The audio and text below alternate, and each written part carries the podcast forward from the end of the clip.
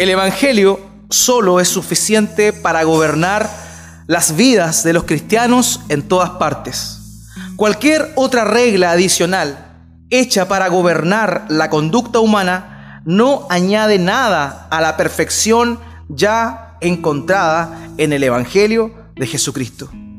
Estas son las palabras que dijo el hombre que vamos a estar recordando el día de hoy, John Wycliffe, un hombre de su tiempo, un hombre que es conocido por el sobrenombre la estrella matutina de la Reforma, producto que fue él precisamente quien inspiró de una manera directa a otros hombres como lo fueron Jan Hus y también al mismísimo Martín Lutero. Lutero dice que no sería lo mismo si él no se hubiese encontrado con los escritos de John Wycliffe. John Wycliffe fue un hombre que vivió en Inglaterra, Semana pasada hablamos de Pedro Baldo que hizo un movimiento en Francia. Hoy vamos a estar hablando de lo que fue el comienzo de la reforma protestante en Inglaterra, lo que años, muchos años después, derivaría en la iglesia de Inglaterra, conocida como la iglesia anglicana, una iglesia que surgió de la reforma. No por los motivos que debería haber sido, pero sí surgió en el tiempo de la reforma. Y John Wycliffe fue un hombre que nació en la ciudad de Yorkshire. No se sabe aproximadamente cuándo nació, algunos presumen que desde el 1320 en adelante. Fue hijo de una familia acomodada, eh, sus padres eran nobles y él fue sacerdote en la ciudad de eh, allá en Inglaterra. Siendo sacerdote se le dio la oportunidad a este hombre de estudiar y de estudiar teología en la Universidad de Oxford. Fue ahí cuando él recién, ya habiendo sido sacerdote antes, recién ahí él tiene la oportunidad de encontrarse con la Biblia. Siendo sacerdote no tenía esa posibilidad, pero en Oxford, como estudiaba en teología, ahí sí la tuvo.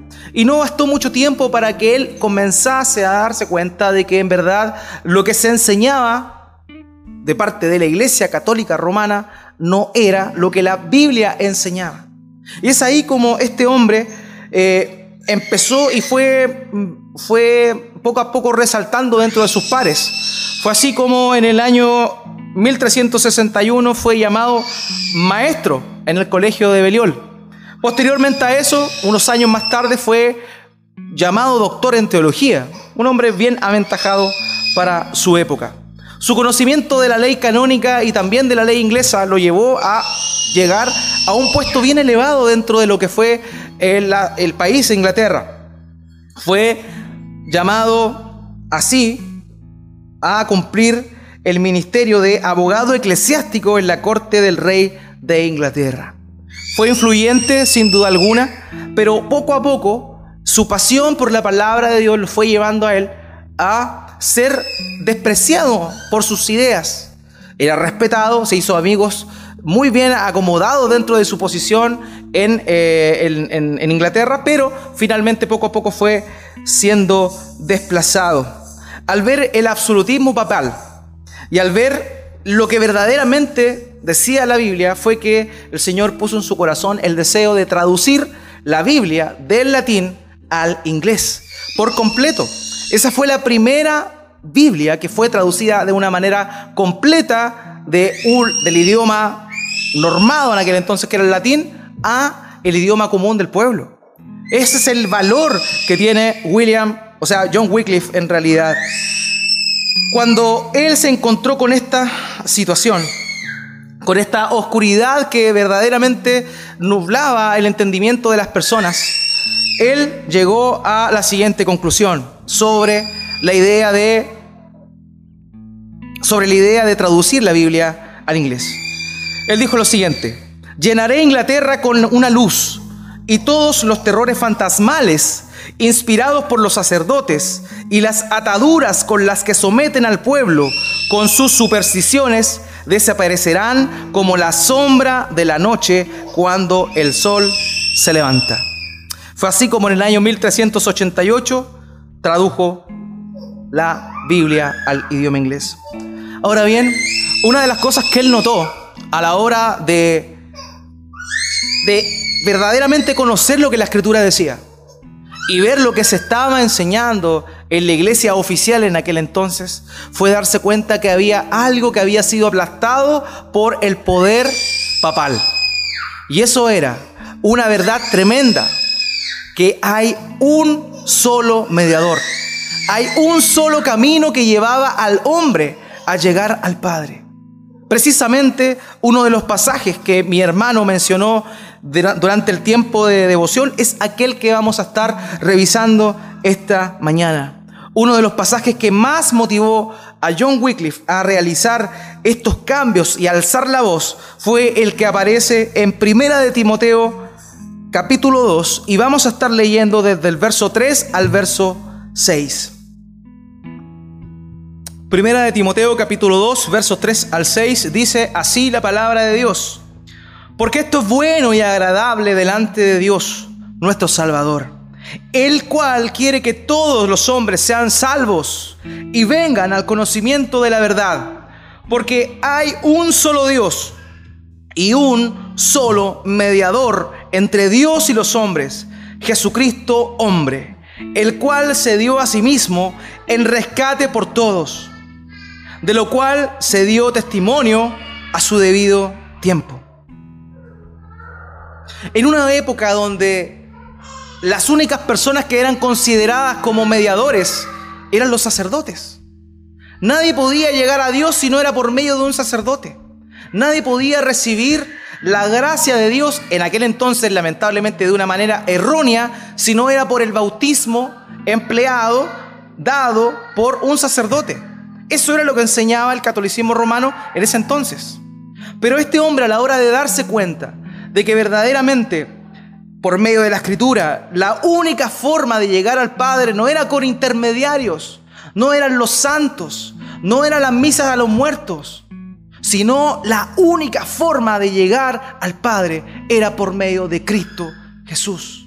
Lo acabamos de leer, porque hay un solo Dios y un solo mediador entre Dios y los hombres, Jesucristo, hombre. Este hombre, John Wycliffe, comenzó predicando y generando este movimiento en Inglaterra.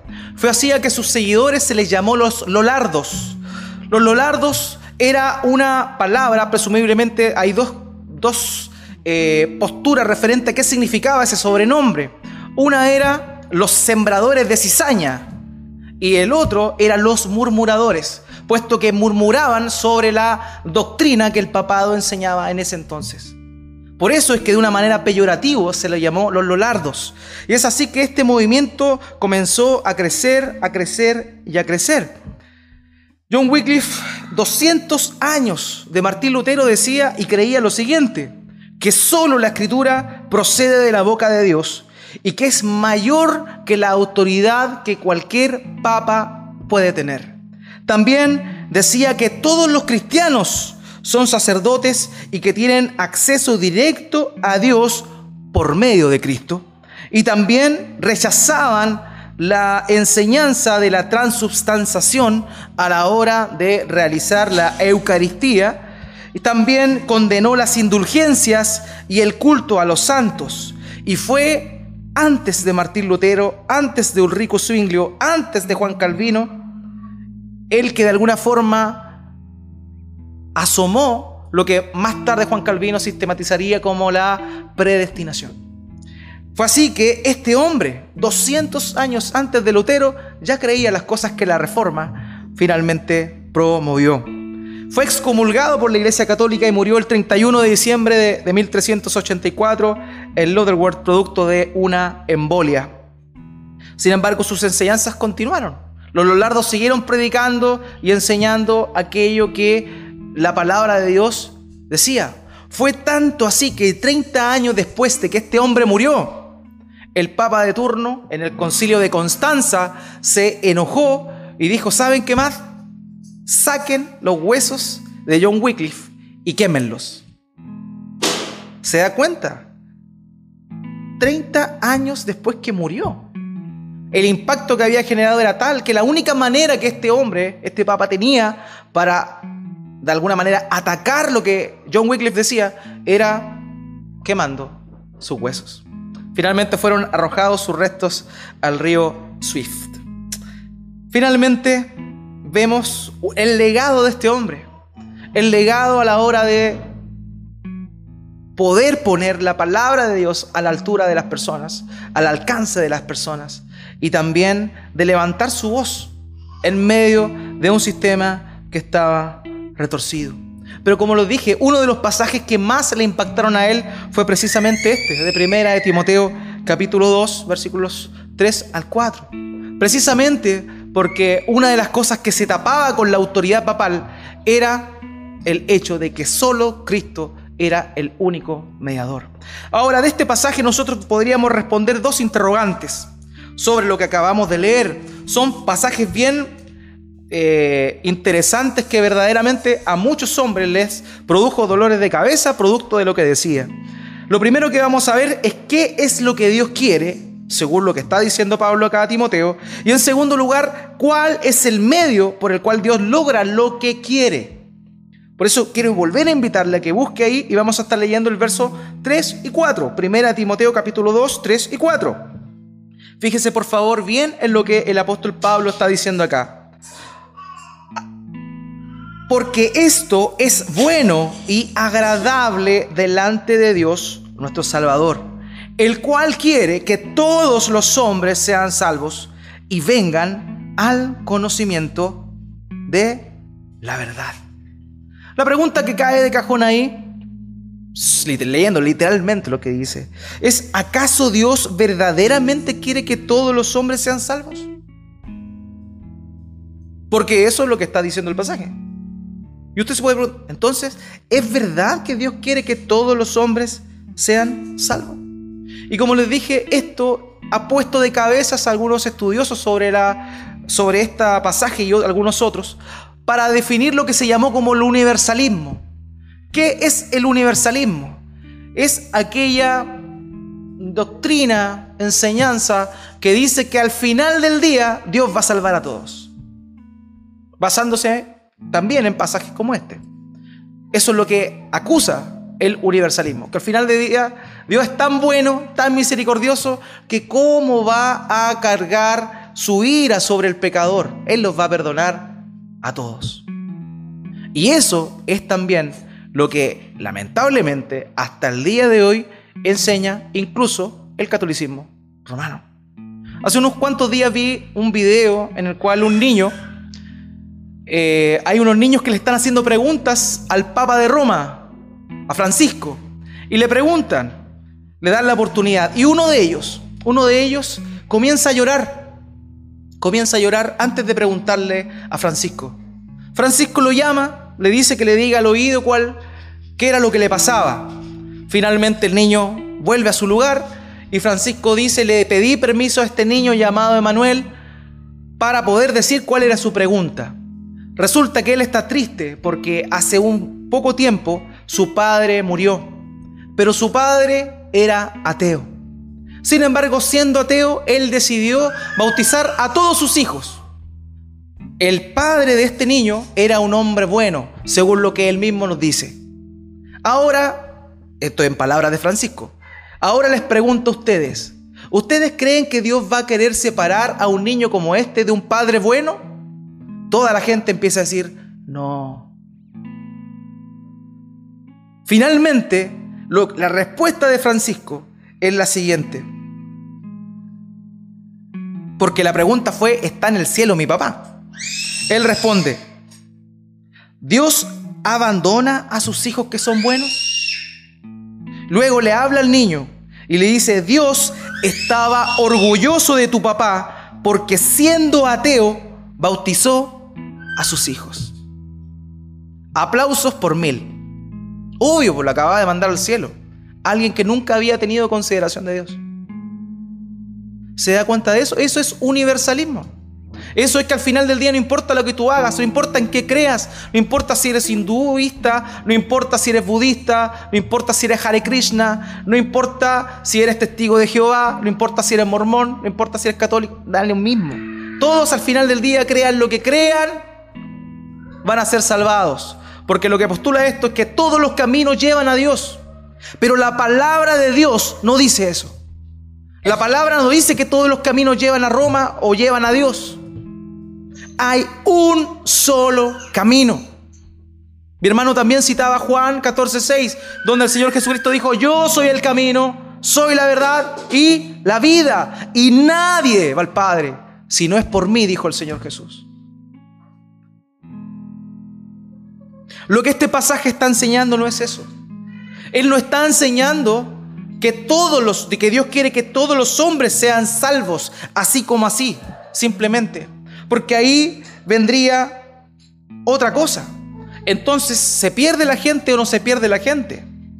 Si todos se salvan, entonces nadie se pierde, según lo que el catolicismo romano hasta el día de hoy enseña. Pero la palabra de Dios nos dice claramente, por ejemplo, en Primera de Corintios capítulo 1, versículo 18.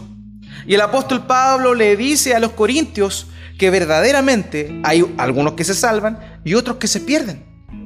Primera de Corintios 1:18 dice, porque la palabra de la cruz es locura a los que se pierden, pero a los que se salvan, esto es, a nosotros, es poder de Dios.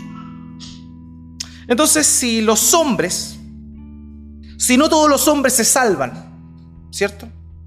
¿A qué se está refiriendo el apóstol Pablo cuando dice que Dios quiere que todos los hombres sean salvos? Esa es una pregunta que nos tiene que hacer el mismo pasaje.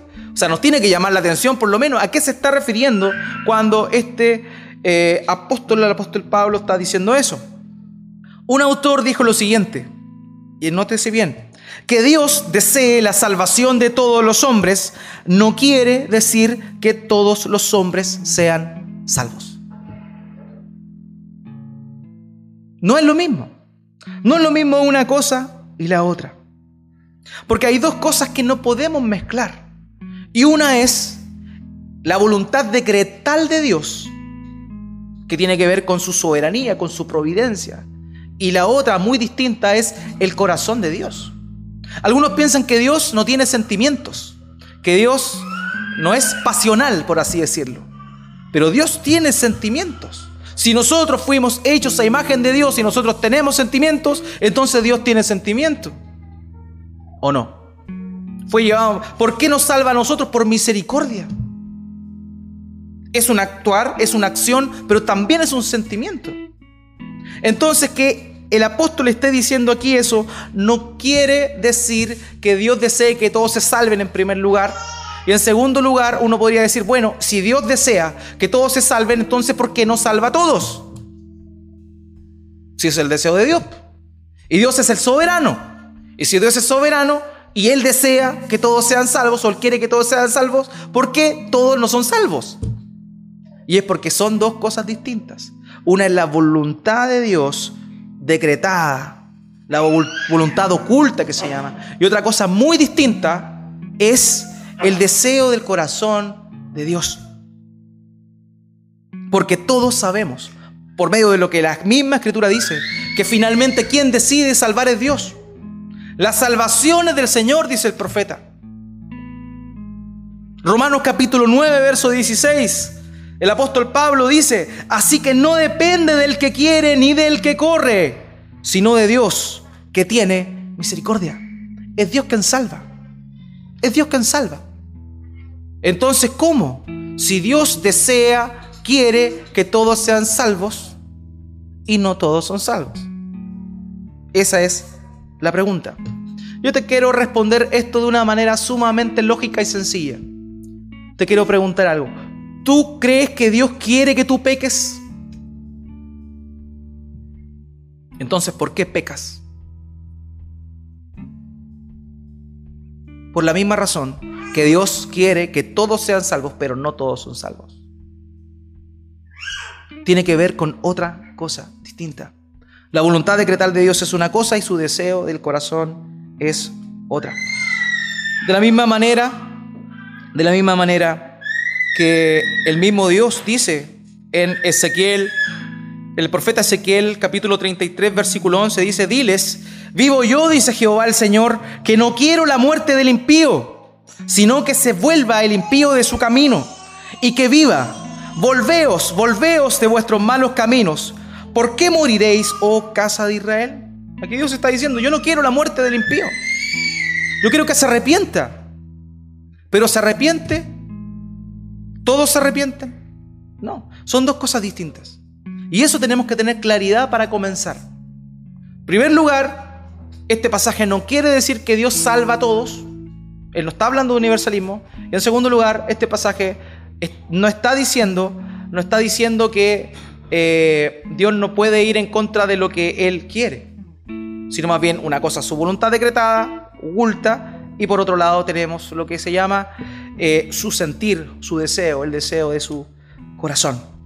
De la misma manera, por ejemplo, como un padre que, póngase en esta situación, tiene un hijo de 30 años, que no trabaja, que no estudia, que no hace nada, y que todavía está en la casa de su papá. Su papá no quiere echarlo de la casa, pero su papá sabe que debe echarlo de la casa porque es lo que corresponde. De la misma manera, en su deseo, Dios no quiere que el pecador se pierda, pero en su voluntad decretal ha estimado que va a, va a salvar a algunos y a otros no. Así de sencillo, pero poderoso y profundo a la vez. Hermanos, lo justo no es que Dios salve a algunos y otros los deje en su condición. Eso no es justo.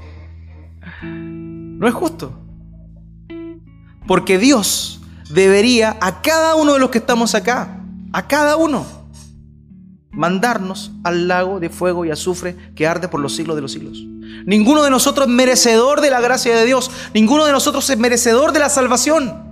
Nadie, nadie busca a Dios. No hay ni siquiera uno.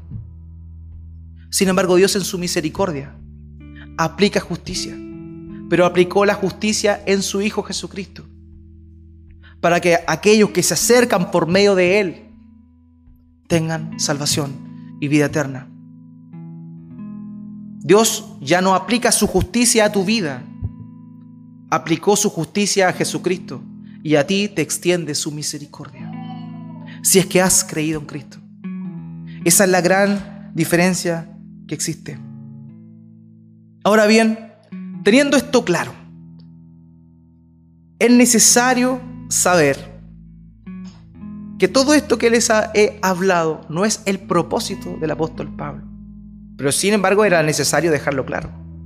Cuando el apóstol Pablo se está refiriendo aquí que él quiere, que Dios quiere que todos los hombres sean salvos, no se está refiriendo a todos los hombres de una manera individual. Él no se está refiriendo a eso. Él se está refiriendo a todo tipo de hombres. Y es el contexto del pasaje el que nos dice eso. Por favor, suba un poquito. En el versículo 1 y el versículo 2 va a salir esto expuesto. Dice esto, exhorto ante todo a que se hagan rogativas, oraciones, peticiones y acciones de gracias por todos los hombres, por los reyes y por todos los que están en eminencia, para que vivamos quieta y reposadamente en toda piedad. Pablo está diciéndole a Timoteo que encargue a la iglesia a orar por todos los hombres, no importando la situación en la cual ellos estén, sean judíos, sean gentiles, sean ricos, sean pobres, sean personas importantes como los gobernadores, no importa, de cualquier tipo.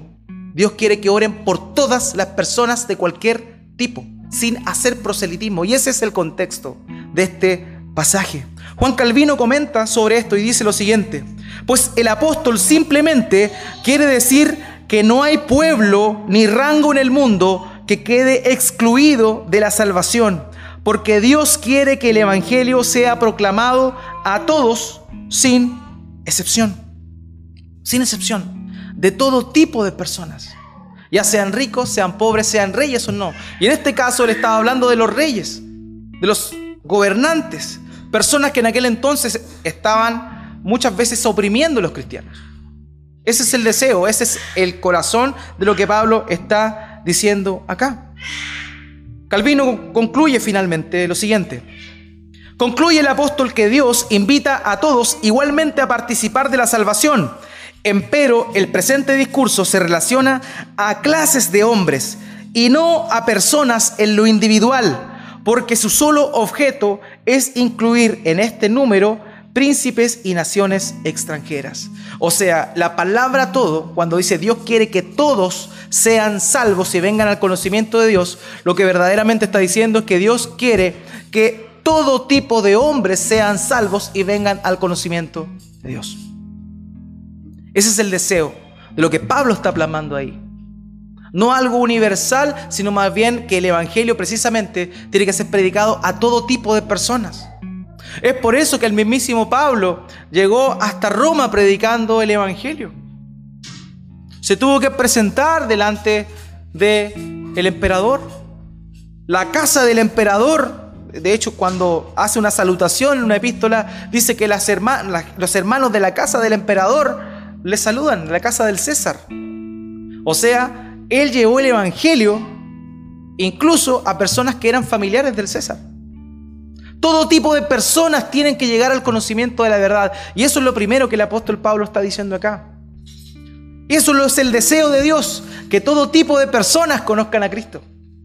No importa el mendigo que está botado afuera, no importa el millonario más grande de nuestro país. Todos ellos deben llegar al conocimiento del Evangelio del Señor Jesucristo, porque Dios quiere que de todo tipo de personas sean salvadas y lleguen al conocimiento de la verdad. Y para eso nosotros estamos llamados también. A llamar a todo tipo de personas. No importando su posición, no importando su rango, el Evangelio tiene que llegar a todos. Y para eso Dios está comisionado a ti y a mí.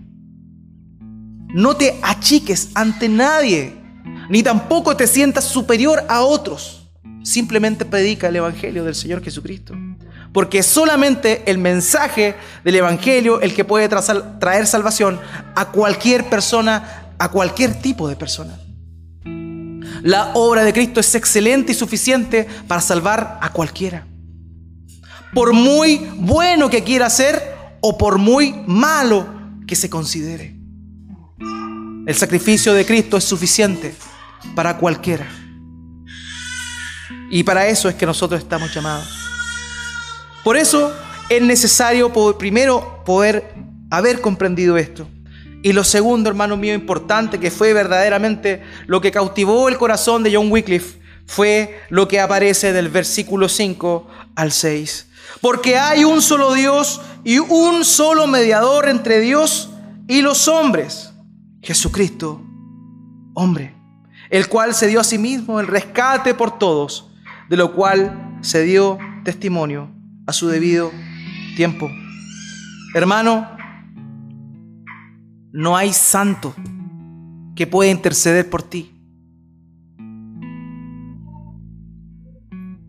No hay persona que pueda interceder por ti.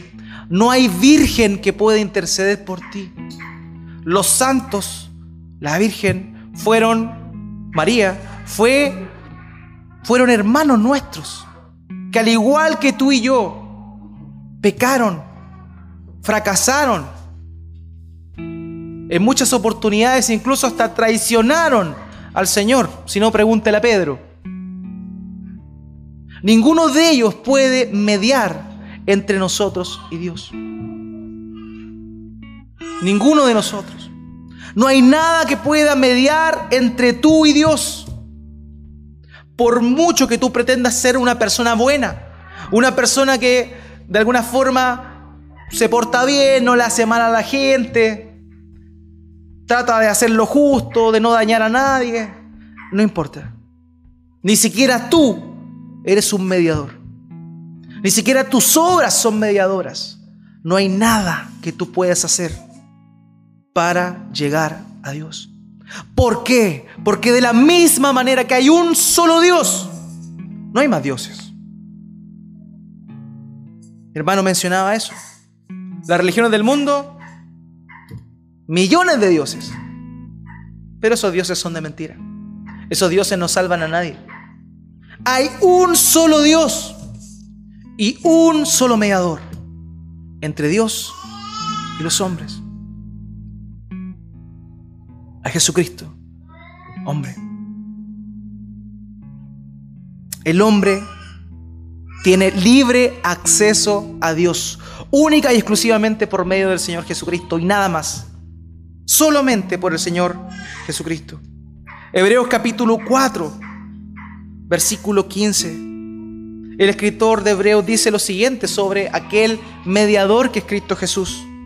Porque no tenemos un sumo sacerdote que no pueda compadecerse de nuestras debilidades, sino uno que fue tentado en todo según nuestra semejanza, pero sin pecado. Ese es nuestro mediador. Por eso el apóstol Pablo se encarga de decir que hay un solo mediador, Jesucristo, hombre. ¿Por qué dice hombre? ¿Por qué simplemente no dice Jesucristo? ¿Por qué enfatiza que Él fue un hombre? Para poder definir eso verdaderamente, lo primero que tenemos que saber es qué significa ser mediador. Porque si no sabemos lo que es un mediador, no sabemos qué es lo que verdaderamente hizo el Señor Jesucristo. Un mediador era una persona que estaba, se interponía entre dos enemigos. Eso es lo que hace un mediador. Cuando alguien va a mediación familiar, ¿qué es lo que hace el mediador? Entre dos partes. Eso es la labor que cumplía el Señor Jesucristo, un mediador entre dos enemigos, dos enemigos de una manera irreconciliable. No había forma en que Dios se pudiese reconciliar con el hombre. No había manera en la cual el hombre quisiese siquiera reconciliarse con Dios. No había forma.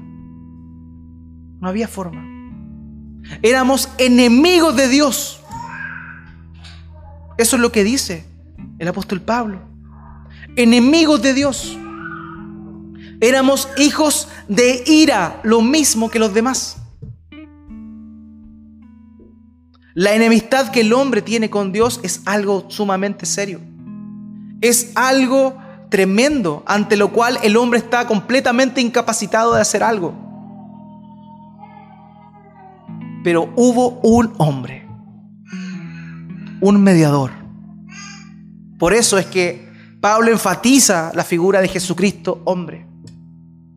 Un sumo sacerdote, un representante de nosotros. Que fue tentado en todo según nuestra semejanza, pero sin pecado. Él no falló. Donde tú fallas día a día, Él no falla.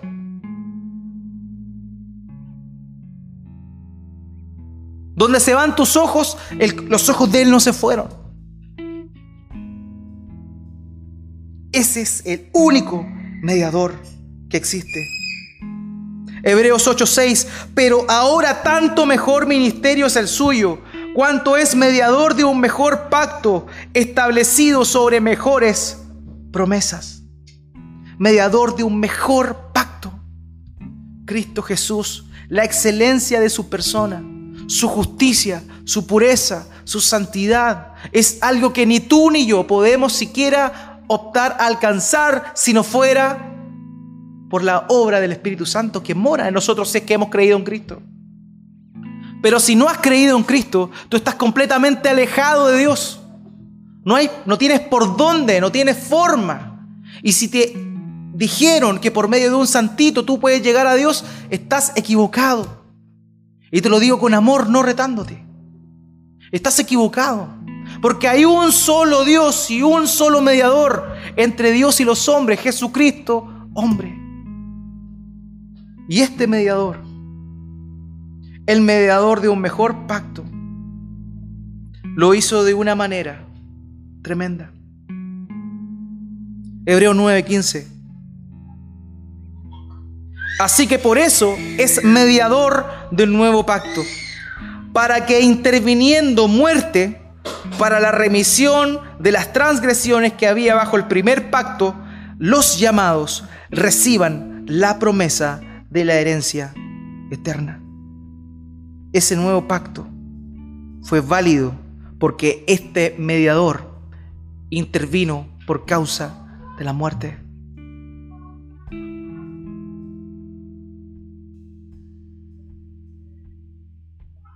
Versículo 6 de Primera de Timoteo 2, el cual se dio a sí mismo en rescate por todos, de lo cual se dio testimonio a su debido tiempo.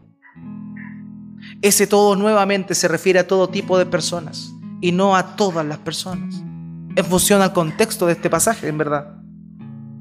Porque fue Jesucristo quien pagó el rescate. Eso es lo que hizo nuestro mediador.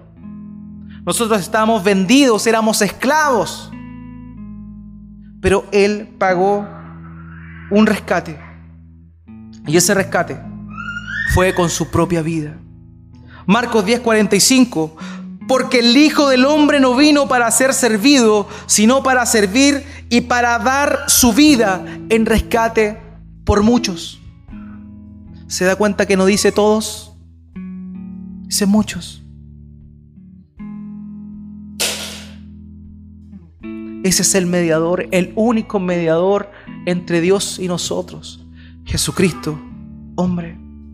Y la simpleza de ese mensaje es tan perturbante que muchas personas la desprecian. Desprecian la simpleza del Evangelio. Que es que tú ya no tienes que hacer nada. Cristo lo hizo por ti. Y que lo único que puedes hacer y debes hacer para recibir ese mensaje es arrepentirte de tus pecados y permitir que Dios convierta tu corazón. Es eso, solamente, tan simple como eso. No hay nada más, hermanos, no hay nada más. Cristo y solo Cristo. En ese tiempo,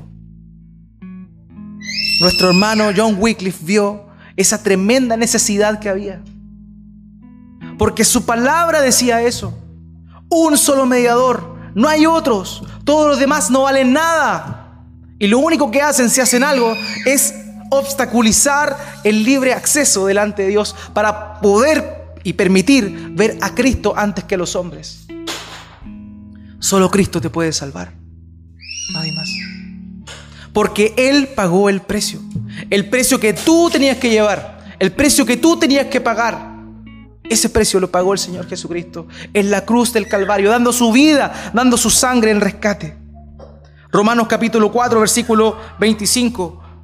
El apóstol Pablo dice, el cual fue entregado por nuestras transgresiones y resucitado para nuestra justificación.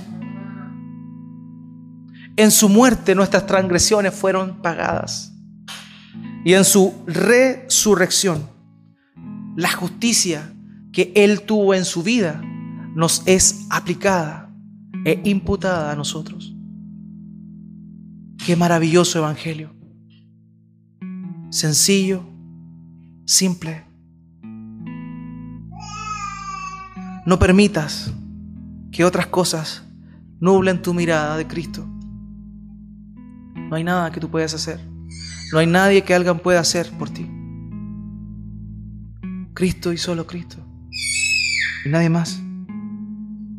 Él pagó nuestro rescate. Y, ese, y ese testimonio se dio a su debido tiempo. ¿Qué mejor que este mes para recordar las bases de lo que es el Evangelio? De lo que es la salvación. Eso movió a nuestro hermano a hacer una pequeña revolución en su país. Yo te pregunto a ti, ¿qué te mueve a hacer? ¿Qué te mueve a hacer saber que Cristo pagó en la cruz por tu pecado? ¿Qué vas a hacer? ¿Te vas a quedar indiferente una vez más? ¿Vas a salir de aquí una vez más diciendo, ah, otra vez lo mismo? O realmente el Espíritu Santo va a tocar tu ser, va a tocar tu corazón y verdaderamente vas a hacer algo. Y vas a predicar, vas a anunciar de este Dios único que quiere que todo tipo de personas sean salvadas, pero que para eso no hay otro mediador sino Jesucristo, Jesucristo hombre. Que salgas de aquí desafiado a compartir de ese Cristo. Es lo que Dios desea de ti esta mañana.